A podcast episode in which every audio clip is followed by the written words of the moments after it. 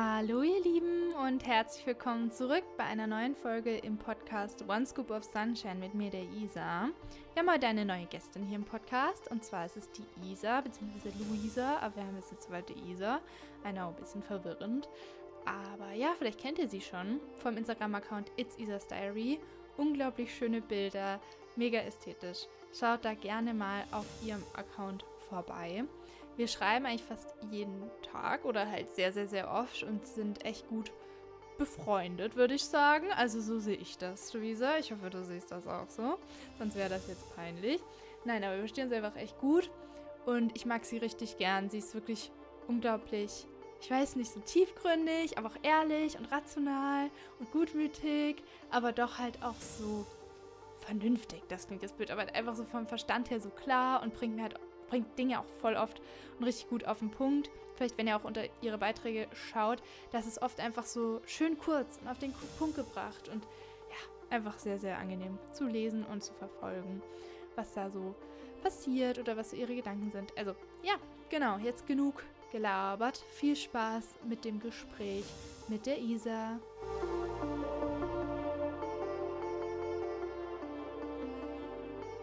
Hi Luisa, schön, dass du hier im Podcast bist, auch das erste Mal. Und wir haben ja heute vor, eine Folge über Primärbeziehungen zu, äh, aufzunehmen. Und ich würde dich jetzt erstmal bitten, vielleicht dich so ein bisschen vorzustellen, wo du jetzt aktuell im Leben stehst, wer du so bist, damit die ZuhörerInnen dich so ein bisschen kennenlernen können. Also erstmal hi Isa, vielen Dank für die Einladung. Habe ich mich sehr gefreut. Ähm, zu mir, also ich bin die Isa, eigentlich bei mir Luisa. Aber irgendwann hat sich der Spitzname Isa bei meiner Familie so etabliert, dass das jetzt ganz normal ist. Selbst auf der Arbeit sagen sie jetzt Isa zu mir. Ja, ich bin 26, ähm, arbeite Vollzeit als IT-Beraterin und bin seit fast zwei Jahren jetzt im Homeoffice, was mir den Arbeitsalltag enorm erleichtert. Und seit 2020 mache ich eine Weiterbildung zur holistischen Ernährungsberaterin nebenbei ja, so ist es bei mir gerade aktuell. Ja, wir schreiben ja irgendwie auch fast täglich eigentlich. Und ich, ja. also eigentlich sind es eher so ähm, 15-minütige Memos von meiner Seite und äh, kurze, schöne Memos von dir. Ja, aber es macht voll Spaß. Und ja, deswegen stimmt. haben wir schon länger Kontakt, genau. Ich sage irgendwie immer nur Luisa dann in meinem Kopf, weil ich ja auch Isa heiße. Und dann bin ich mhm. immer so, Gott, Isa, nochmal eine Isa, also verwirrt. Also, aber ja. Stimmt. Aber egal. Ja. Jetzt zu dir, genau. Also gehen wir mal noch genauer auf dich ein und wer du so bist. Also wir haben ja so ein bisschen connected, weil du auch einen Instagram-Kanal hast, It's Isa's Diary. Und da könnt ihr mhm. gerne vorbeischauen und dadurch haben wir dann so ein bisschen geschrieben und sind so drauf gekommen, okay, äh, wir haben beide eine Essstörungsvergangenheit, haben uns darüber unterhalten und dann noch ähm, weiter über sehr viele andere Themen, unter anderem zum Beispiel Beziehungen. Jetzt gehen wir aber erstmal so auf deine Geschichte so ein bisschen ein. Also wie ist denn so deine Geschichte mit Essstörungen? Möchtest du da so ein bisschen einsteigen? Ja, also vielleicht so ich muss da, glaube ich, 2012 anfangen, weil ich da mit 17 bin ich damals in die Magersucht gerutscht und habe es dann mit Hilfe von Ernährungsberatung und hausärztlicher Betreuung ähm, und Psychotherapie, es war damals ambulant, äh, zumindest ähm, zu einem gesunden BMI geschafft. Das war dann würde ich sagen 2014 ungefähr. Ja, war dann auch ähm, in der Therapie bei einem Kinder- und Jugendpsychologen. Das war damals ähm, Verhaltenstherapie. Ja, das hat sich dann aber irgendwann eingestellt, weil es dann hieß, ja, du hast einen normalen BMI und es war nur ein Kinder- und Jugendpsychologe und ich war dann ja auch schon 18. Und ja, dann haben wir das irgendwie beendet. Dass aber so eine Essstörung oder eine Magersucht auch viel psychisch ist, ja, das wurde damals irgendwie einfach ein bisschen ignoriert. Und ich habe mich dann irgendwie jahrelang damit abgefunden, mit der Einstellung einmal magersüchtig oder einmal essgestört, immer magersüchtig oder essgestört. Und habe dann immer gedacht, ja, vielleicht ist es einfach normal, vielleicht gehört es zu mir, vielleicht ist es einfach so, dass wenn wir auf Meisterschaften fahren und alle holen sich was bei McDonald's, dann kann ich das halt leider nicht und muss mein mitgebrachtes Obst oder Gemüse essen oder wenn wir mit der Familie essen gehen, dass alle Hauptspeisen bestellen und ich halt eben nur Vorspeisen und dann immer wieder sagen muss, ja, ich hätte es aber gern zum gleichen Zeitpunkt wie die anderen ihre Hauptspeise. Ja, damit habe ich mich jahrelang abgefunden. Mhm. Bis ich dann 2020 eben doch erkannt habe, dass es gar nicht sein muss. Und ähm, da habe ich dann angefangen, eben an eine vollständige Heilung zu glauben und ähm, wollte dafür dann aber auch aktiv was tun und habe dann 2000, im Januar 2021 genau habe ich ähm, die Therapie mit einer Psychotherapeutin wieder begonnen. Diesmal online ist auch wieder eine Verhaltenstherapie ja, das ist der aktuelle Stand so. Ja, genau, krass, das ist ja schon so lange her irgendwie. Kommt mir vor wie mhm. gestern, dass wir da auch drüber gesprochen haben. Und dann hatten wir uns ja auch, glaube ich, zu der Zeit über dieses Workbook von Stefanie Stahl und Bindung und Autonomie genau, unterhalten. Das haben wir uns ja beide geholt und diese ganzen Sachen so ein bisschen durchgearbeitet. Auf jeden Fall interessant, dass es bei dir so dieser Verlauf war, auch dass es auch primär halt um den BMI leider ging, aber deswegen ist es ja umso mhm. schöner, dass du da jetzt dir nochmal Unterstützung gesucht hast und da so drin bist. Also es ist eine Verhaltenstherapie und ich wollte noch anfügen, also Meisterschaften, ne, dass du ähm, also tanzt oder getanzt hast, okay. dass die Leute da vielleicht halt sich jetzt die fragen, genau. wie Meisterschaften, was macht sie für Meisterschaften? Hm. genau, also diese Therapie, die Verhaltenstherapie, äh, die hilft dir schon, würdest du sagen? Oder was waren da so deine bisherigen Erkenntnisse, auch hinsichtlich den Ursprüngen von bestimmten Hindernissen in deinem Leben, wie jetzt zum Beispiel der Essstörung? Also die Therapie hilft mir auf jeden Fall. Ähm, ich habe einfach aber trotzdem erkannt, dass trotzdem ich diejenige bin, die was mhm. ändern muss. Also es liegt schon, ähm, also ich muss hier aktiv werden und bräuchte da aber halt einfach Unterstützung.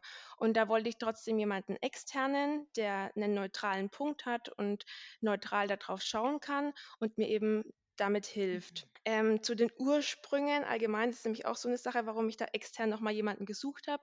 Ich verstehe mich zwar wahnsinnig gut mit meiner Familie und das ist für mich ja auch mein engster Freundeskreis eigentlich. Trotzdem war es sehr lang so, dass ich meiner Schwester immer eigentlich die Hauptschuld für das Ganze gegeben habe, also für die Essstörung und die Magersucht, weil ich sie als reine Konkurrenz gesehen habe. Das war einfach ein dauerhafter Wettbewerb mit ihr, wer besser ist. Und irgendwann wurde mir aber dann bewusst, dass dieser Wettkampf, den ich da dauerhaft mit ihr führe, nur in meinem Kopf stattfindet. Mhm und dass es wirklich nur von meiner Seite ausgeht. Mittlerweile weiß ich eben, ich kann da selbst was dran ändern und habe das jetzt auch mittlerweile gemerkt, weil jetzt wirklich eine richtige Freundschaft zu meiner Schwester entstanden ist, was ich mir ja, das habe ich mir immer gewünscht und das war immer so ein Traum und ich dachte, das funktioniert halt einfach nicht und habe ihr dann aber die Schuld gegeben.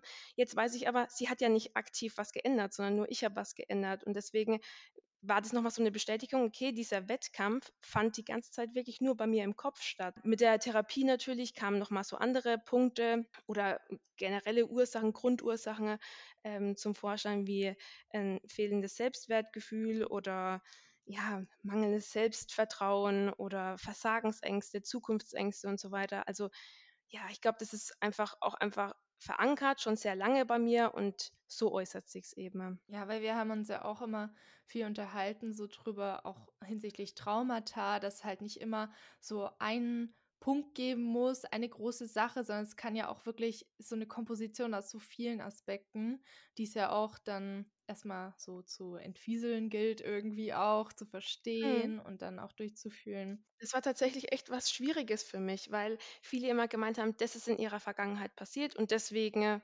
verhalte ich mich jetzt so. Und ich habe sehr lange danach gesucht und dachte mir, das kann doch gar nicht sein.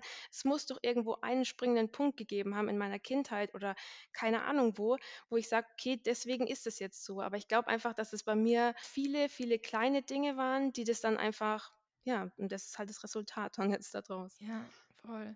Ja, das ähm, finde ich auch aber wichtig, so als Punkt dann noch, dass ja man da nicht, weil ich hatte ganz lange immer so das Gefühl, das ist noch nicht schlimm genug alles. Es muss doch irgendwas Großes passiert sein, damit ich das irgendwie rechtfertigen kann und erklären kann. Dann, äh, ja, dass alle dann sind, ah, okay, ja, weil hier irgendwie der und der Unfall war oder weiß ich nicht, irgendwas. Deswegen, okay. Also ja, aber das muss nicht unbedingt so sein. Und da ist jetzt auch meine nächste Frage, welche Tools und Methoden haben dir denn bisher so auf deinem Heilungsweg am meisten geholfen oder helfen dir auch aktuell? Ich habe 2020 war ich für eine Stunde mal bei einer Heilpraktikerin und ja, ich habe das dann ähm, bewusst nicht weitergeführt, weil es jetzt trotzdem nicht so erfolgreich war. Aber sie hat mir eine Methode gesagt, die mir echt geholfen hat, zumindest zu dem Zeitpunkt.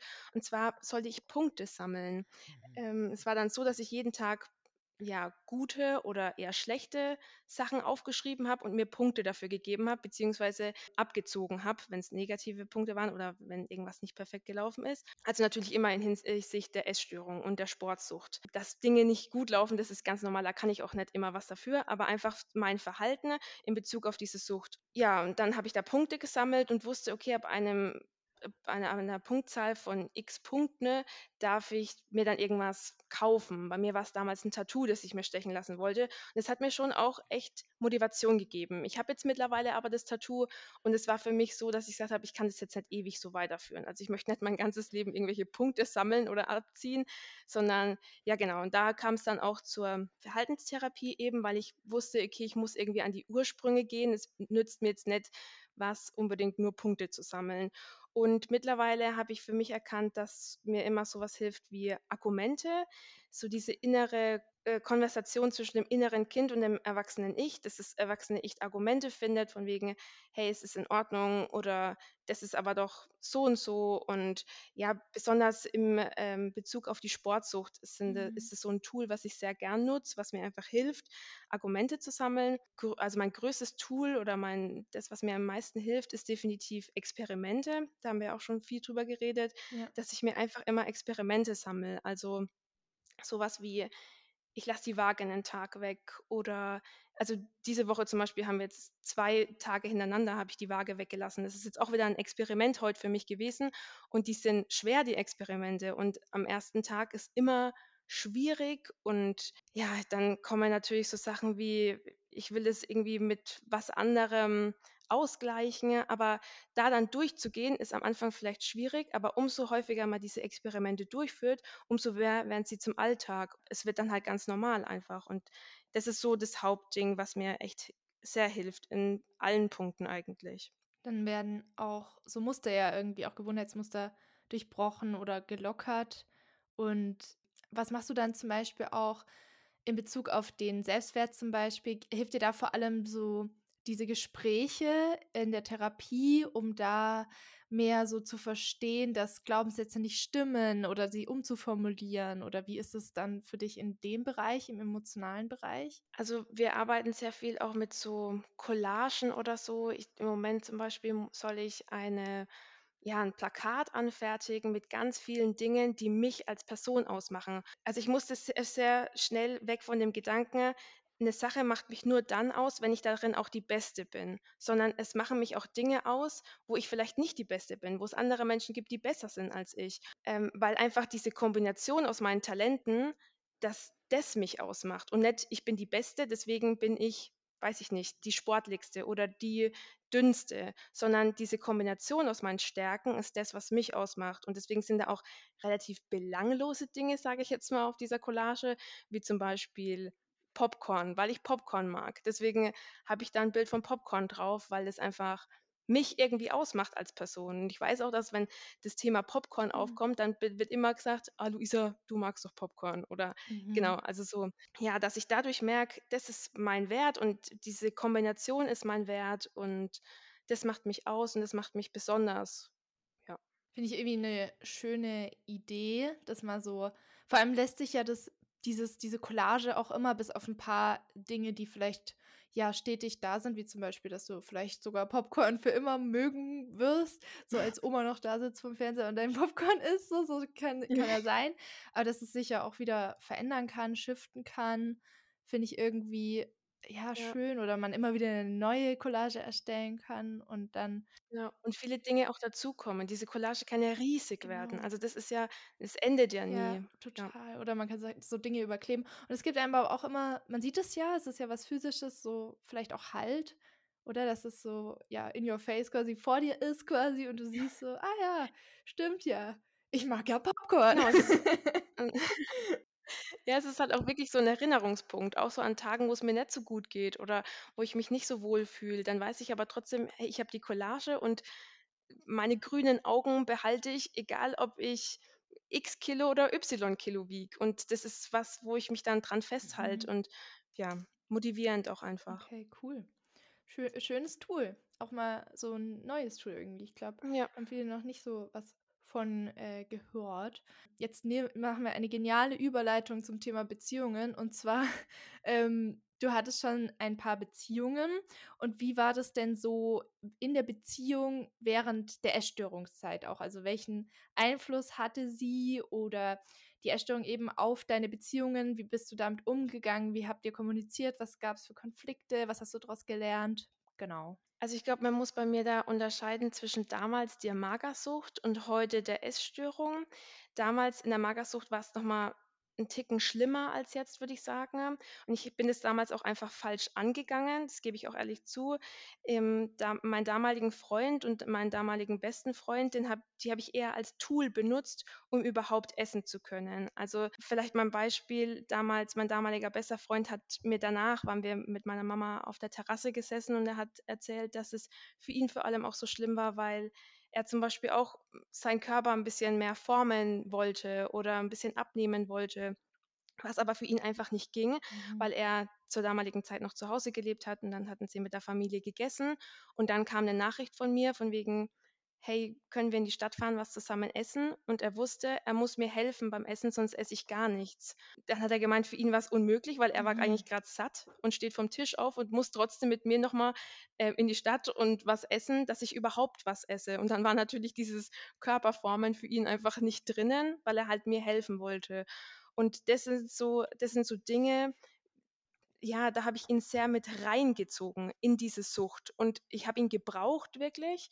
Und das, ja, würde ich sagen, ist der größte Unterschied zu heute, weil ich das eben nicht mehr möchte. Jetzt beziehe ich meinen Freund mit ein, wie zum Beispiel mit der Waage, dass ich zu ihm sage, es wäre cool, wenn du die Waage weglegst oder irgendwie vor mir versteckst, weil ich weiß, dass wenn die im Bad steht, dass ich dann trotzdem mich da drauf stellen werde. Einfach diese Neugierde und ja, Kontrolle, das ist halt einfach da und jetzt hilft er mir ja. eher. Ich beziehe ihn mit ein und ähm, frage ihn aber auch nach seiner Meinung oder nach den Dingen, wie es er empfindet, was als nächstes so ansteht, was man ändern sollte. Wir waren zum Beispiel letztes Jahr im Oktober im Urlaub und ich weiß noch, da saßen wir am Strand und ich habe zu ihm gemeint, was, was wäre denn so das nächste Ziel, was ich mir setzen könnte oder was würde denn auch dich freuen, was sich mal ändert. Und dann meinte er zum Beispiel, er fände es schön, wenn wir uns einfach mal zusammen an den Tisch setzen könnten und beide das gleiche Essen essen könnten. Ne? Was ja eigentlich so simpel ist wahrscheinlich für andere Leute, die es jeden Tag so haben. Aber bei uns mhm. war das halt nicht so. Ich hatte immer mein Essen und er hatte sein Essen. Und entweder haben wir überhaupt nicht zur, zur gleichen Zeit gegessen oder halt jeder was Unterschiedliches. Und das sind so Dinge, das hat mir dann aber auch geholfen, mit ihm darüber zu reden. Ne? weil ich halt wusste, wie ist es für ihn oder ja, also jetzt mittlerweile ist es nicht mehr so, dass wir viel streiten deswegen, also eigentlich gar nicht. Es gibt schon Punkte, da ist es dann ein bisschen grenzwertig, wie ich muss jetzt diesen Sport machen und er hat da gerade keinen Nerv für, weil er jetzt schon einkaufen gehen will oder jetzt schon los will und ich muss das halt noch durchziehen. Ja, das gibt immer noch Konflikte, das wird sich nicht vermeiden lassen, bis es natürlich vorbei ist, weil ich davon ausgehe, dass es irgendwann vorbei ist. Aber damals war das natürlich viel krasser. Also damals war das eigentlich tagtäglich ja. so, dass man sich deswegen gestritten hat, weil ja, ich damals auch von meinem damaligen Freund wissen wollte, wie sieht die Woche aus, wann sind wir wo, wann könnte ich auf Situationen stoßen, wo es Essen gibt und wie kann ich damit umgehen, dass ich vorher das schon plane und er dann gemeint hat, ich weiß doch jetzt nicht am Sonntag, was ich am Freitag essen will. Also ja, und das war, das ist natürlich sehr, sehr schwierig für eine Beziehung. Also, ja. Voll. Also ist es dann im Vergleich zu früheren Beziehungen zum Beispiel jetzt so, dass du den Menschen nicht mehr als Tool nutzt, sondern eher als Spiegel, indem du diese Fragen stellst, damit er dir reflektieren kann, wie er dich wahrnimmt oder auch auf, dass er auch das Gefühl hat, du gehst auch auf seine Bedürfnisse ein und setzt nicht nur deine Strukturen durch. Und das motiviert dich dann auch, diese zu lockern. Genau. Also jetzt würde ich eher das Ganze beschreiben damit, dass ich ihn einbeziehe, aber ihn nicht mehr reinziehe. Er hat mm. nichts mit dieser, mit dieser Essstörung und mit dieser Sportsucht zu tun. Und ich will auch nicht, dass das sein Leben irgendwie einschränkt. Das ist für mich mittlerweile einfach ein No-Go, weil er hat ein gesundes Leben, er ist ein sehr intuitiver Mensch und das, das soll er auch behalten. Und das ist genauso bei meiner Familie. Ich möchte auch, dass, dass, mein, dass ich meine Familie da nicht mehr reinziehe, sondern die einfach nur mit einbeziehe, mit denen drüber rede oder ihnen sage, was mir hilft oder so, aber nicht mehr reinziehen, weil es ist einfach nicht ihr Problem, sondern eigentlich meins. Es ist ja, genau.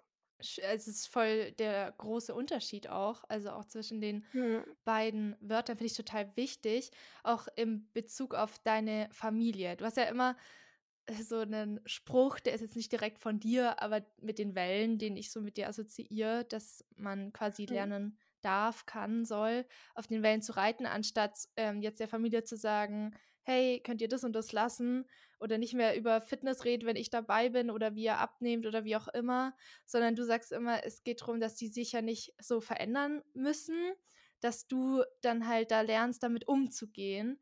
Ähm, hast du da zum Beispiel auch mit deiner Familie eine Beispielsituation, wie das jetzt, wie ihr das so aktuell handelt oder wie, wie sie damit dann auch umgehen oder wie sie dann versuchen, irgendwie Rücksicht zu nehmen. Aber wie gesagt, dieser Unterschied zwischen einbeziehen und reinziehen mit drin ist. Ja, auf jeden Fall. Also ich habe zum Beispiel ganz klar letztes Jahr habe ich mich, keine Ahnung, ich glaube vier Stunden mit meiner Mama hingesetzt und habe mit ihr drüber geredet, wie das für mich ist. Und dann ist es natürlich bei einer Mama immer so, dass sie fragt, was kann ich machen oder was soll ich denn unterstützend irgendwie tun.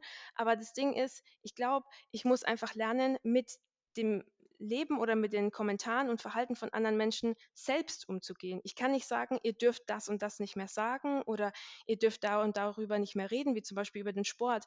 Das hat mich früher wahnsinnig getriggert, wenn meine Mama oder meine Schwester über Sport geredet hat. Trotzdem möchte ich aber nicht, dass sie äh, darüber reden und ich komme in den Raum und plötzlich ist Stille, so von wegen, oh, die Luisa ist da, die darf das nicht hören. Das möchte ich natürlich nicht, sondern ich muss irgendwie selbst lernen, damit umzugehen. Das ist dieses mit dem Wellenreiten, dass ich einfach lerne, auf dieser Welle zu reiten. Ich kann die Welle aber nicht stoppen, weil die trotzdem darüber reden werden. Ähm, aktuelles Beispiel war zum Beispiel, dass mein Papa letztens einen Kommentar gebracht hat, der mich verletzt hat, ähm, was ihm gar nicht bewusst war, also wirklich überhaupt nicht. Und ich dann aber gesagt habe, okay, ich kommuniziere das jetzt ganz offen und ehrlich. Und dann habe ich ihm geschrieben und habe gesagt, Papa, der Kommentar, der hat mich sehr verletzt, weil das mir Zukunftsängste gegeben hat und weil ich Angst habe, dass du mich anders siehst in dem Jahr. Und ähm, ja, das war total schön zu sehen, weil mein Papa, der jetzt nicht der große Gefühlsmensch ist, trotzdem dann zu mir kam und gesagt hat, okay, Luisa, es tut mir leid und das, das habe ich gar nicht gemeint, das war gar nicht auf dich bezogen und ja, also das war richtig schön und diese Kommunikation ist, finde ich, ein ganz, ganz großer Punkt, in, egal ob Familie oder Beziehung, dass es echt sehr wichtig ist einfach. Absolut. Die Kommunikation, das hat man ja auch an deinem, an dem Beispiel mit, wo du mit deinem Freund am oder Verlobten am Strand saßt, äh, mitbekommen, dass du da diesen Wert auf die Kommunikation legst. Und was ich halt auch richtig schön finde, ist, dass du wirklich diese Fragen auch stellst. Also ich habe, ich erinnere mich auch zum Beispiel dran, dass ich das früher vernachlässigt habe oder dann eher, weiß nicht, ob du das kennst, irgendwie von deinen früheren Beziehungen zum Beispiel auch essen gegangen bin und dann mir was nicht erlaubt habe und dann äh, sollte er sich das aber irgendwie bestellen. Also dieses Kontrollierende, dass ich dann das irgendwie mitbekomme, wie er das isst und mir sagen kann, wie es schmeckt, ohne dass ich selber esse und solche Sachen. Und das ist natürlich total die Einschränkung. Oder was mich aber auch, ähm, das habe ich dann auch gelassen, weil ich, das fand ich total kontrollierend. Und ja, und dann auch als nächstes dieses, dass er dann zum Beispiel sich auch gewünscht hat, auch was ähnliches wie bei dir, zusammen irgendwie Pizza essen ohne Problem. Und es hat mich dann auch motiviert, das dann auch ähm, für ihn, aber auch für mich zu tun und dann gemeinsam da wieder sich also dran zu gewöhnen oder eine Freude dran zu haben. Ja, also das fand ich irgendwie total die gute Entwicklung dann auch. Und dann ging es auch mehr und mehr weg von dem kontrollierenden Planenden und hat sich mehr gelockert und es war irgendwie für beide dann voll angenehm. Ja, das ist ja auch, also so ein Essen ist ja auch immer so ein sozialer Aspekt, der ist ja auch dabei. Den vergisst man dann ganz schnell in so einer Essstörung, weil man sich so arg auf das Essen konzentriert. Und also meine Therapeutin sagt immer, Ziel ist es, dass du Zeit verbringst mit Menschen am Tisch und dass es halt zusätzlich noch ein bisschen Essen gibt. Aber nicht, es gibt hier Essen und nebendran sitzen Menschen, von denen ich eigentlich nichts mitbekomme, weil ich mich so arg auf mein Essen konzentriere. Und das mit dem Kontrollieren vom anderen Essen, das, ja, da habe ich mich auch gerade sehr selbst drin gefunden. Also ich glaube, damals hat mein damaliger Freund und bester Freund, die haben, glaube ich, immer nur einfach das gegessen, was ich eigentlich essen wollte. Und ich habe dann halt so eine Gabel mit aufgeschnappt, weil ich ja eigentlich deren Essen haben wollte, es mir aber Mhm. einfach nicht erlaubt habe. Mhm. Ja, kenne ich noch und äh, kann ich voll nachvollziehen. Aber ja, kann man ja auch zugeben und dass man das auch verändern konnte, ist vielleicht auch motivierend für andere, das ähm, zu sagen, dass ich das auf jeden Fall shiften kann und auch sehr lehrreich sein kann, da von der Kontrolle ein bisschen wieder weiter oder was heißt bisschen arg loslassen, auch für sich selber dann. Äh, weil ja, also das auf andere zu projizieren, ist, finde ich, jetzt nicht in Ordnung. Oder langfristig kann das dann auch nicht gut gehen, äh, weil im Endeffekt ja. Sollen die doch bestellen können, was sie bestellen wollen und essen, genau. was sie genau. essen wollen und dann diese Freiheit für sich haben. Und diese Freiheit dann kann ja auch inspirierend sein, das zu beobachten. Ach, der nimmt sich das einfach. Wenn der Bock hat auf Schokolade, dann isst er das, egal zu welcher Uhrzeit. Und dann kann ich das doch auch. Warum sollte ich dann nicht auch die, die Freiheit dazu haben? Und wir hatten es jetzt ja auch gerade noch von deiner Familie. Wie hat das denn alles so die Beziehung mit deiner Familie be beeinflusst oder wie hat sich das dann auch verändert so über die Jahre hinweg? Ja, also das mit meiner Schwester hat sich natürlich, das habe ich ja vorhin schon gemeint, dass sich das sehr stark verändert hat, weil es ja vorher echt nur Konkurrenz und ein Wettkampf war. Und mittlerweile, ja, ist da echt eine Freundschaft. Also das hätte ich mir niemals zu träumen gewagt, dass ich wirklich mit meiner Schwester, die mir so ähnlich irgendwie auch ist, befreundet sein kann und es keine Konkurrenz mehr ist, weil sie ihr Leben hat und sie sie ist und ich ich bin und mein Leben habe. Und ja, also dieser Wettbewerb ist jetzt mittlerweile zum Glück echt stark einfach ja nicht mehr da oder den gibt es einfach nicht mehr.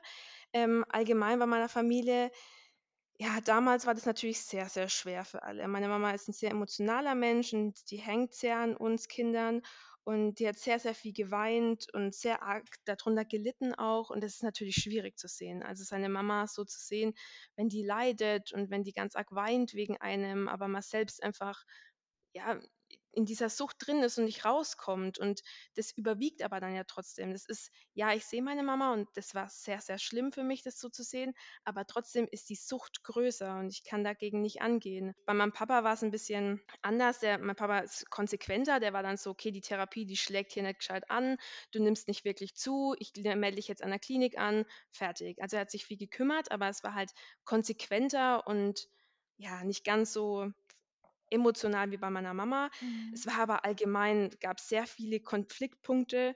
Also da denke ich an so Situationen wie, wo ich in meinem Zimmer Sport gemacht habe und meine Eltern an der Tür standen und gesagt haben, wenn ich jetzt, jetzt sofort mit dem Sport da drin aufhöre, weil ich abgeschlossen hatte, ähm, treten sie die Tür ein oder brechen die Tür auf und ähm, oder auch mit meiner Tante. Ich habe Sport gemacht, meine Tante stand davor und hat gesagt, Luisa, hör bitte endlich auf mit dem Sport. Wir wollen doch alle, dass du gesund wirst. Und mhm. das sind natürlich Situationen, dass, wenn ich jetzt drüber nachdenke, bricht mir das das Herz, weil das mir wahnsinnig leid tut den Menschen gegenüber. Aber zu der Situation war diese Sucht einfach so groß, dass ich es nicht ändern konnte. Und ja, dann gab es natürlich immer schlechte Stimmung. Es war, die Laune war schlimm bei mir daheim, auch vor allem am Essenstisch ähm, weil ich wusste, dass jetzt entweder wieder Kommentare kommen oder ich wieder eine Diskussion anfangen muss, warum mein Teller nicht voll ist oder warum ich überhaupt nichts esse oder ja, weil ich mir irgendwelche Ausreden wieder ausgedacht habe, warum ich heute nicht mitessen kann. Und diese Angst und das Leiden bei der Familie zu sehen, das ist schon sehr, sehr schlimm auch, ja. Da denke ich auch gerade an eine Szene von Euphoria, schauen wir ja beide die Serie. Und da ist es ja auch so, dass die Hauptperson eigentlich, die Rue, ähm, eine Drogensucht hat und dann impulsiv wird natürlich, wenn sie diese Droge nicht hat oder die Mom es von ihr wegnimmt oder sie da einschränkt und dann wirklich so einen Schaden anrichtet oder ihre Mutter sogar auch geschlagen hat deswegen. Das ist natürlich ein sehr krasser Extremfall, aber es zeigt halt auch wieder diese, ja.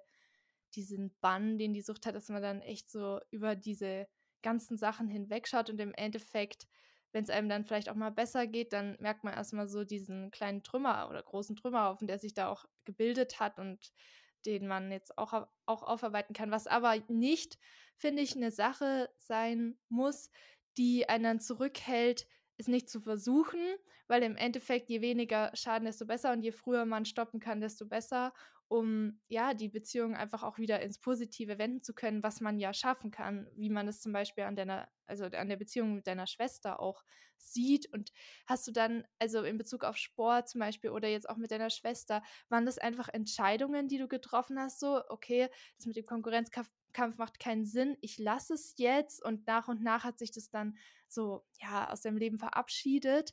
oder auch mit dem Sport so. Ähm, wie, wie ist das dann, wie hat sich das gewendet? Also ich glaube, auf jeden Fall hat die Therapie da wahnsinnig geholfen, dass wir da viel drüber geredet haben. Auch, dass ich erkannt habe, dass einfach jeder Körper anders ist. Selbst wenn ich wüsste, wie viel Sport meine Schwester macht, ich brauche es nicht mit mir zu vergleichen, weil mein Körper trotzdem ein anderer ist. Sie ist zwar meine Schwester, ja, wir haben sicher auch vieles gleich, aber es ist trotzdem was anderes. Unser Essverhalten ist anders, unsere Verdauung ist anders, unser Stoffwechsel ist komplett anders einfach. Und das schon mal zu erkennen, und dann sind es viel wieder diese Argumente, das Tool der Argumente, was bei mir hilft, dieses Luisa, es ist okay, wenn jemand anders Sport macht und es ist okay, wenn meine Schwester Sport macht. Das ist ihr Leben und ihr Körper und ja, also so Argumente, da, dafür ist sie ganz normal und die, sie hat ein gesundes Verhältnis zum Sport und sie kann das machen, ohne dass du schlechter dastehst. Und das war ja immer das, dieses, okay, sie macht Sport, oh Mist, dann bin ich weniger wert, weil ich vielleicht jetzt nicht so viel Sport gemacht habe wie sie. Den Gedanken umzuswitchen und das mit Argumenten und viel Gesprächen, das war, glaube ich, das mhm. Hauptding, wieso sich das verändert hat. Also auch Gesprächen mit ihr dann direkt darüber. Ähm, ich habe auch, ähm, es gab jetzt in letzter Zeit, glaube ich, zwei Situationen, wo ich ihr mal das offen und ehrlich gesagt habe, wie das für mich überhaupt ist. Das ist natürlich eine Überwindung. Also ich stehe meiner Familie wahnsinnig nah, aber sowas dann nochmal zu sagen, ist natürlich eine Überwindung einfach, wie man das empfindet. Und ich habe ihr dann auch gesagt, also wie das eben für mich ist, mit dem Konkurrenzdenken und so. Und sie war da total offen und es war dann auch schön, ihr das einfach mal zu sagen, weil ich glaube, sie hat es auch wirklich verstanden und ja, hat mir dann auch ein Kompliment gemacht und hat zu mir gemeint, oh, ich finde es schön, dass du so selbstreflektierend gerade äh, darüber reden kannst und äh, das findet sie eine schöne Eigenschaft und es hat mir auch wieder geholfen, weil ich mir dachte, okay, die sieht auch noch ganz andere Dinge in mir. Es ist nicht so, oh, ich bin jetzt sportlicher oder sie ist sportlicher, sondern ganz andere Eigenschaften an mir wieder. Was ich mir aber echt schwer vorstelle, ist, also wie ich es verstehe, ist es für sie kein Konkurrenzkampf. Bei mir ist es so, ich kann, ich habe keine Geschwister, aber bei Freundschaften war ich immer sehr misstrauisch dann, ob dann die eine oder andere Sache vielleicht doch, dass es dann vielleicht auch von ihr aus doch so ein Angriff ist oder eine Aufforderung, doch in die Konkurrenz zu gehen oder so eine Anstachelung. Genau. Und dass es halt dann vielleicht doch so gemeint ist. Also ist da noch dieses Misstrauen trotzdem da oder dieses Skeptische irgendwie? Und war es für sie je ein Konkurrenzkampf oder hat sie das mal ausgedrückt, dass es für sie nicht so ist wie für dich? Also wir haben das eigentlich nie, also sie selber gefragt, habe ich ehrlich gesagt nie wenn ich jetzt so drüber nachdenke. Ich glaube aber wirklich, dass es für sie echt keine Konkurrenz war, weil das merke ich auch jetzt, sie ist äh, meine Trauzeugin und sie gönnt mir so viel, was, was mir echt ein schlechtes Gewissen auch manchmal macht, weil ich nicht wüsste, ob es könnte. Und sie immer ehrlich sagt, ach, mach es doch lieber so und so, das ist doch viel schöner nochmal.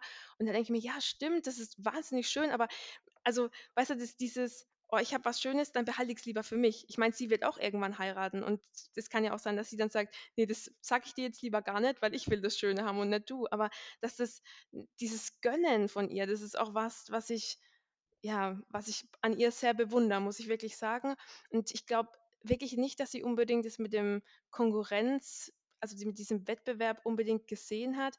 Eher vielleicht in anderen Dingen, wo ich gar nicht drüber nachgedacht habe, wie keine Ahnung, dass sie sehr gut in der Schule ist. Und da war ich immer eher so, ja, es war mir jetzt nicht so wichtig oder es war jetzt nicht so ein großes Ziel von mir, da unbedingt einen Einserschnitt zu haben oder so. Und ja, ich glaube, da ist sie halt einfach nochmal ehrgeiziger als ich. Und das war aber okay für mich, weil es einfach, ja, ich habe mir ja was anderes gesucht. Also für mich war es das Sportliche oder dieses Essverhalten. Voll interessant irgendwie, dass es dann so verschiedene Bereiche sein können, weil ich auch eine Freundin habe, die eine Zwillingsschwester hat. Also da hat man wirklich sehr viel Ähnlichkeiten. Die sehen wirklich sehr, sehr ähnlich aus. Und bei der Schwester war es auch immer so, dass sie zum Beispiel ja Jura studiert hat und einfach unfassbar gut war immer in der Schule und total der Überflieger. Und dann hat die, also meine Freundin quasi, hat dann was studiert, was quasi drunter ist von der Sicht der Gesellschaft und hat dann eben versucht, auch durch zum Beispiel Sportlichkeit es auch aufzuwerten, aber es ist nie so extrem geworden.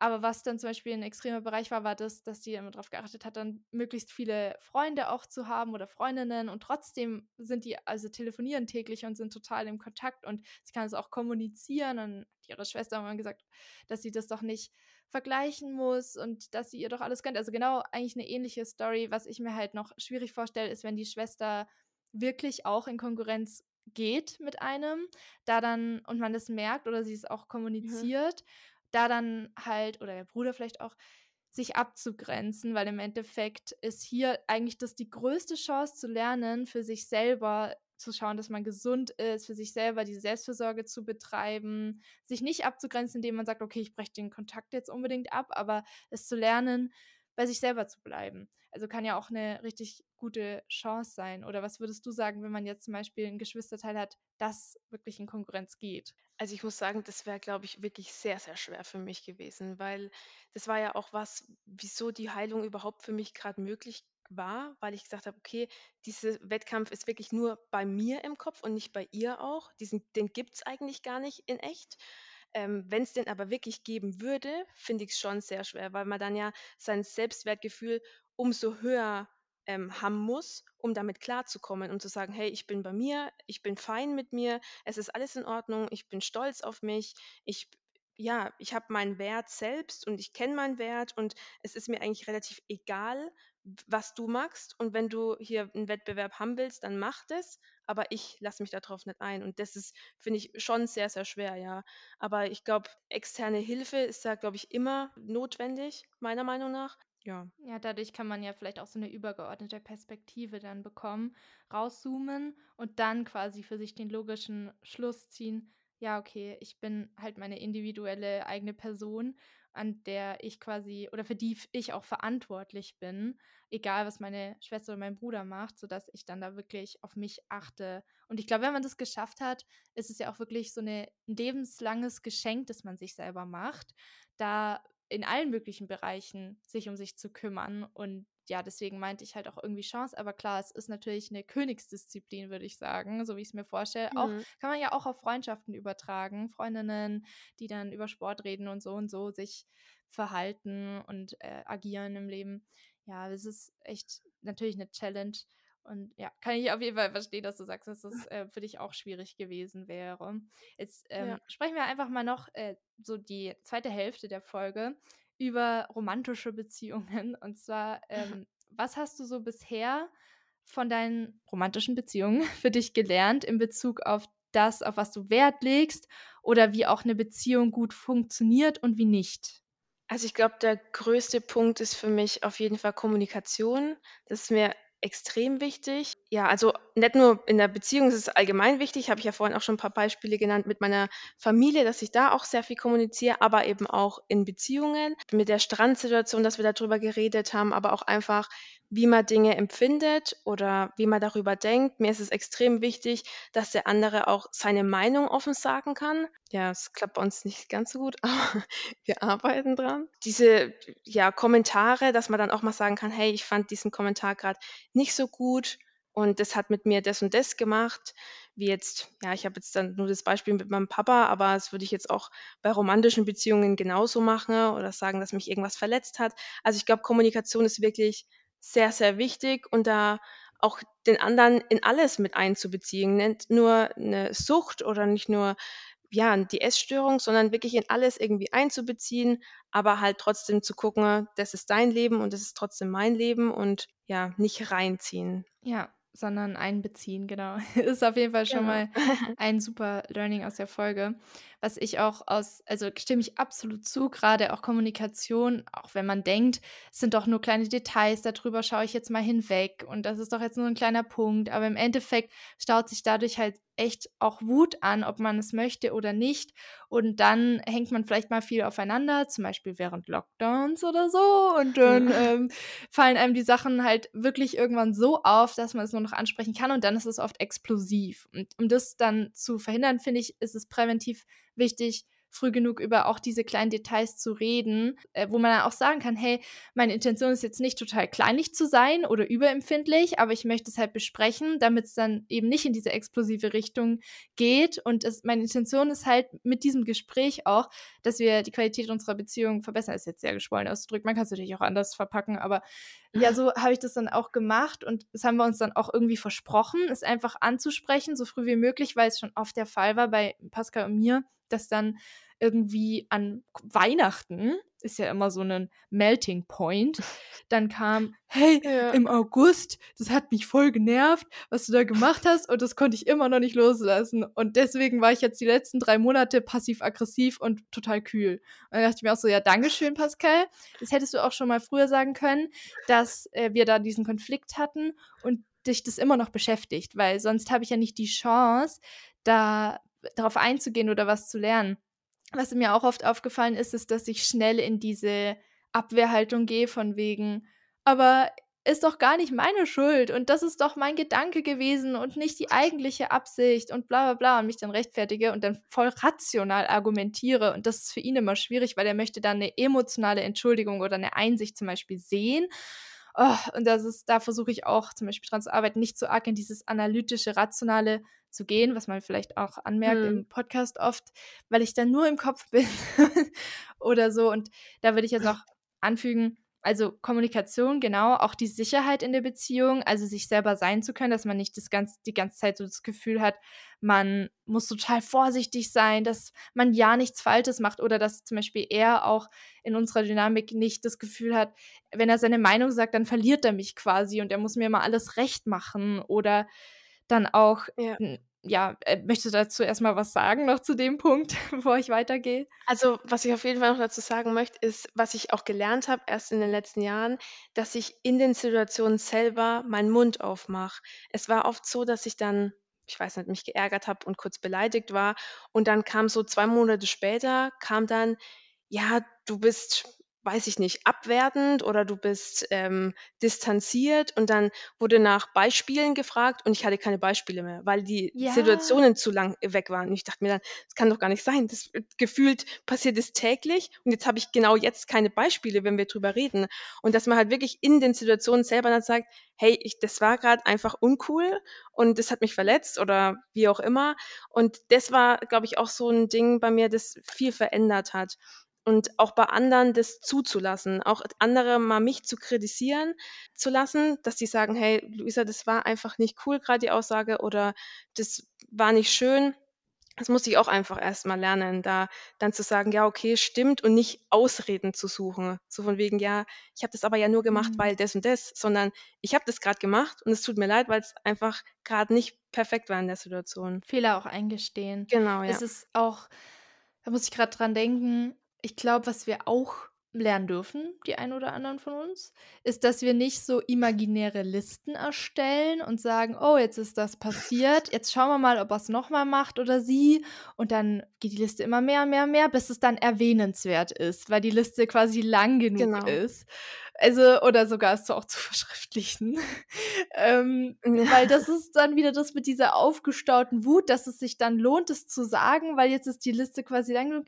Nein, das ist eigentlich, es äh, bringt wirklich nichts. Also, das habe ich zum Beispiel für mich auch gelernt, Dinge dann früher zu sagen. Aber den Fehler habe ich jetzt zum Beispiel letzte Woche in der Freundschaft auch gemacht, es wieder viel zu spät angesprochen zu haben. Und dann ist es wieder total explodiert. Und das ist einfach dann, also mhm. ja, habe ich dann wieder gedacht, okay, wie viele Runden brauchst du noch, bis du lernst, Isabel, dass diese ja. Listen keinen Sinn machen und dass es sich nur aufstaut. Weil es ist dann immer so zwischen, oh, es ärgert mich ach, jetzt ist es mir auch wieder egal, ist nicht erwähnenswert. Und dann kommt wieder, ach, es ärgert mich. Und beim fünften Mal müsste mir doch eigentlich schon auffallen, hey, es ist wichtig genug, es anzusprechen. Es hat dich jetzt schon fünfmal geärgert. Hau einfach wirklich mal raus, weil ich ja in Freundschaften auch oder Beziehungen auch dankbar bin, wenn man es mir früh genug sagt. Siehe dieses äh, Beispiel mit Weihnachten, da habe ich mich doch auch geärgert, dass Monate vergangen sind und ich dann wieder nicht wusste, was ist jetzt los, warum ist er jetzt so kühl die ganze Zeit. Das stimmt. Ne, also so frühzeitig wie möglich eigentlich das ansprechen. Also bei mir ist es schon auch so, dass ich in Situationen dann mal kurz meine Zeit brauche und meine kurz meine Ruhe brauche, sonst eskaliert es in eine andere Richtung. Das will ich natürlich auch nicht, aber ich brauche dann kurz Zeit für mich und ich bin dann kurz ruhig, aber dann will ich schon noch mal drüber reden und nachfragen. Ich finde auch Nachfragen ist was extrem Wichtiges. Also, das habe ich gestern zum Beispiel wieder mit jemandem gehabt, dass ich gesagt habe: „Hey, irgendwie bist du anders heute. Was was ist, stimmt was nicht, ist irgendwas passiert und dann, ja, ich habe mich eigentlich den ganzen Tag drüber geärgert und dann habe ich es doch abends mal angesprochen und dachte mir, sag's jetzt einfach und frag einfach mal direkt und dann, ja, kam dann direkt, ja, das und das fand ich schwierig oder es hat mich verunsichert Und dann war die Sache innerhalb von einer Minute geklärt und es war einfach wieder wie vorher, wo ich mir dachte, ja, warum spricht man es nicht direkt einfach an? Also dieses, ja, weiß auch nicht. Also ich finde es schön, auch von anderen darauf angesprochen zu werden, zu sagen, hey, mit dir stimmt doch gerade mhm. irgendwas nicht, red doch mit mir, aber auch selbst aktiv werden und sagen, hey, das passt gerade nicht oder ja. Was ich auch schön finde, ist diese Basis der Kommunikation dann. Also, dass man nicht aus diesem emotionalen Affekt dann, was weiß ich, raushaut und genau. quasi ähm, ich glaube, das hat meine Therapeutin mal erklärt, irgendwie die Amygdala ist dann irgendwie aktiv im Gehirn, man ist so voll im Emotionalen mhm. und der mhm. präfrontale Kortex, der fürs Denken ist, der schaltet dann so ein bisschen ab und dann kann man nicht mehr so gut rational denken und bewerten. Also da möchte ich dann auch immer so zum Beispiel auf ihn zugehen, dass er nicht das Gefühl hat, das ist jetzt ein verbaler Angriff, sondern gerade mit Fragen, das ist vielleicht ein gutes Tool, dass der andere auch merkt, das ist jetzt kein Angriff, sondern ich möchte von dir wissen, was deine Absicht war, was deine Gedanken sind, was auch zum Beispiel ein Indiz dafür sein kann, dass zu wenig angesprochen wird direkt. Oder sagen wir jetzt nicht direkt, sagen wir, wenn die Emotion ein bisschen ausgedrückt wurde, wie Wut. Und dann kann man danach drüber reden, so wie du zum Beispiel, nimmst dich dann raus und dann, ja, mache ich das, versuche ich auch, versuche ich auch dann mehr so, keine Ahnung, am liebsten irgendwie erstmal in den Kissen boxen, dann komme ich wieder rüber und dann rede ich mit ihm dass ich dann ähm, ja ein bisschen aber nee, auch nicht wieder zu arg ins Rationale. Es soll schon immer es ist echt schwierig. es ist echt ja, das ist schwierig. Aber gut, das ist, äh, da finden wir noch die Balance. Aber was auch ein Indiz sein kann, ist, dass zum Beispiel, wenn er sagt dann, wenn ich frage, hey, was ist denn los? Und dann sagt er, ach nix, ich weiß auch nicht. Irgendwie habe ich ein Gefühl, aber ich weiß nicht, warum werde ich eigentlich immer so tief, wenn ich so seine Stimme mache? So redet er gar nicht. Ähm, dass er dann quasi sagt, er weiß jetzt gar nicht, was eigentlich das Problem ist, aber irgendwie fühlt er was, aber er weiß nicht, was das genau ist. Und dann liegt er im Bett und verkrümelt sich.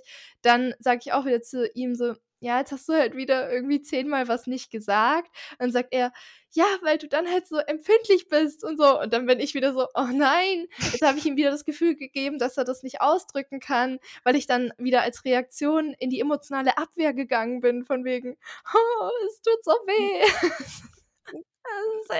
Aber zu rational will ich auch nicht sein, ja. wenn er mir dann was sagt. Weil oft sitze ich dann da und bin dann wirklich so, okay, wir haben jetzt ein Meeting.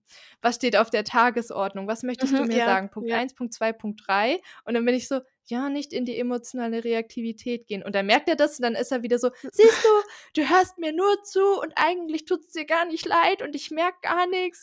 ich bin wieder so, okay, doch wieder emotionaler.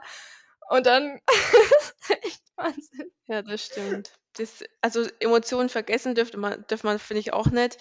Aber ich muss sagen, ich wäre dann in so Konfliktsituationen, wenn ich direkt sagen soll, was jetzt gerade los ist, wäre ich oft sehr schnell emotional. Dann ist es, da kommen da Dinge auf, wo ich mir selbst denke, das ist gerade ganz schlechtes Argument, Luis.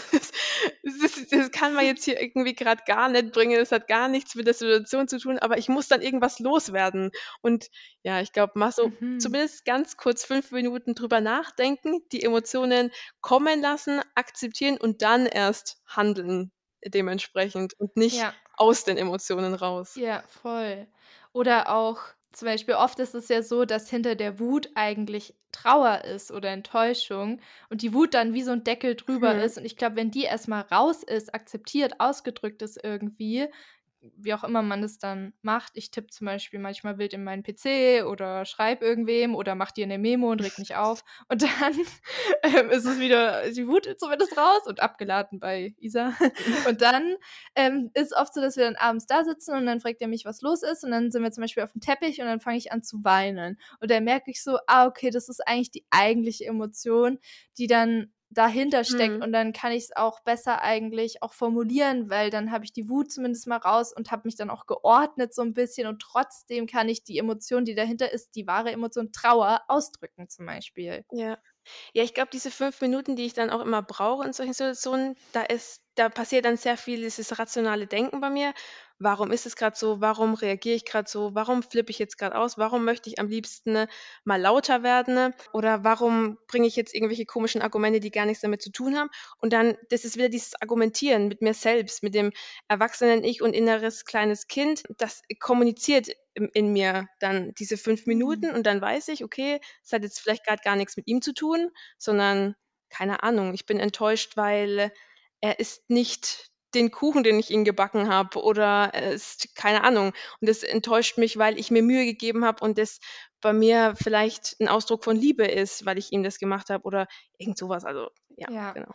Das ist, ähm, also würdest du sagen, dann das innere Kind ist diese emotionale Reaktivität und das Erwachsene ist dann das Rationale und die sind dann erstmal, gleichen sich so ab und schauen mal so, ob sie auf eine Ebene finden. Genau. Ja, ist eigentlich auch ja. äh, ein gutes Bild. So kann ich mir jetzt auch besser vorstellen, was da in mir eigentlich abgeht. Weil oft ist es ja so dann das innere Kind ist so, Trigger, Achtung, Anfall. Das erinnert mich an die und die Situation oder ich kann es gar nicht genau benennen. Und dann ist diese Reaktion sehr, sehr impulsiv, oft oder so ein riesiger Ausschwung Ja. äh, mit einer riesigen Amplitude. Ja. Mhm. Weißt du noch, Mathe? Jetzt bin ich gerade so stolz drauf, dass ich das noch Ja. weiß.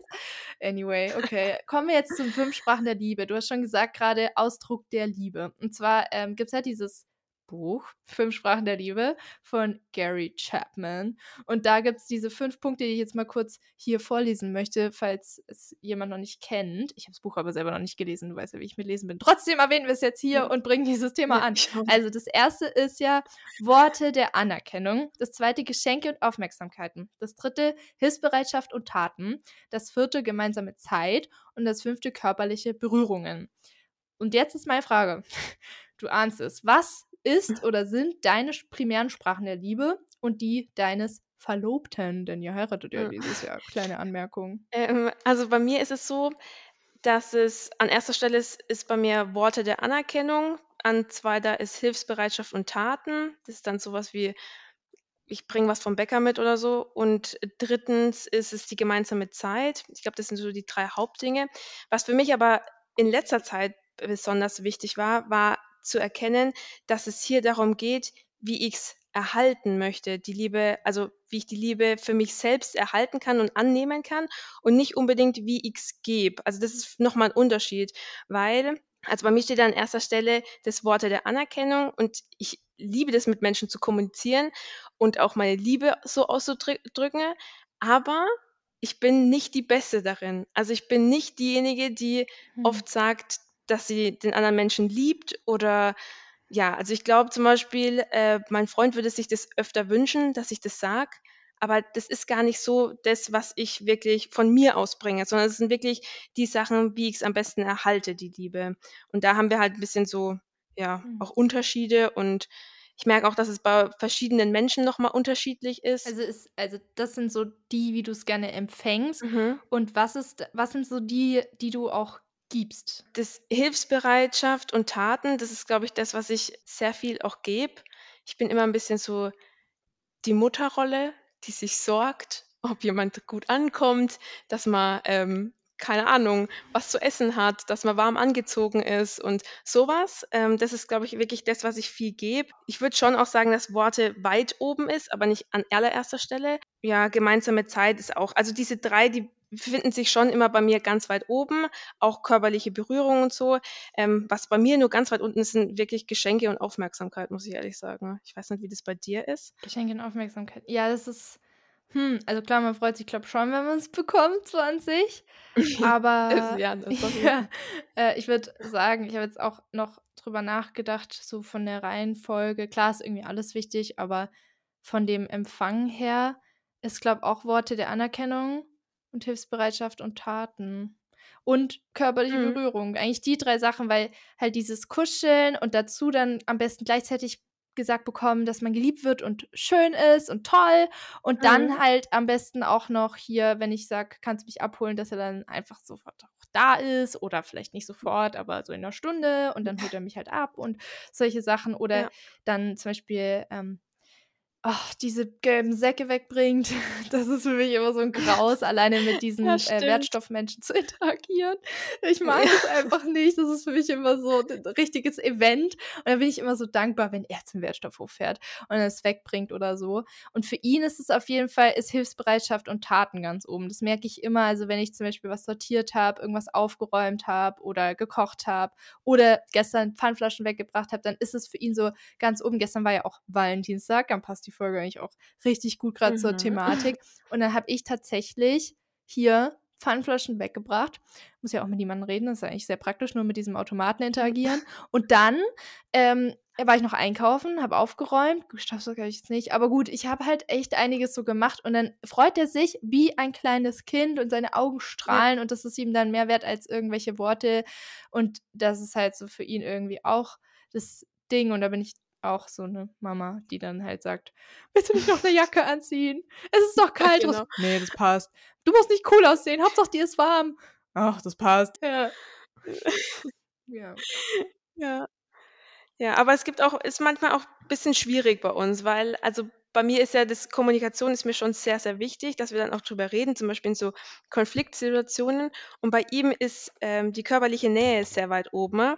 Und für ihn ist es dann wichtiger, ganz nah an mir zu sein oder mich mal zu berühren oder mich zu umarmen. Und ich kann es in solchen Diskussionssituationen einfach nicht haben. Mhm. Ich brauche da ein bisschen Abstand, dass wir drüber reden und du sagst jetzt dein Ding und ich sag mein Ding, aber ich brauche jetzt nicht, dass du an meiner Backe klebst, gerade in dem Moment.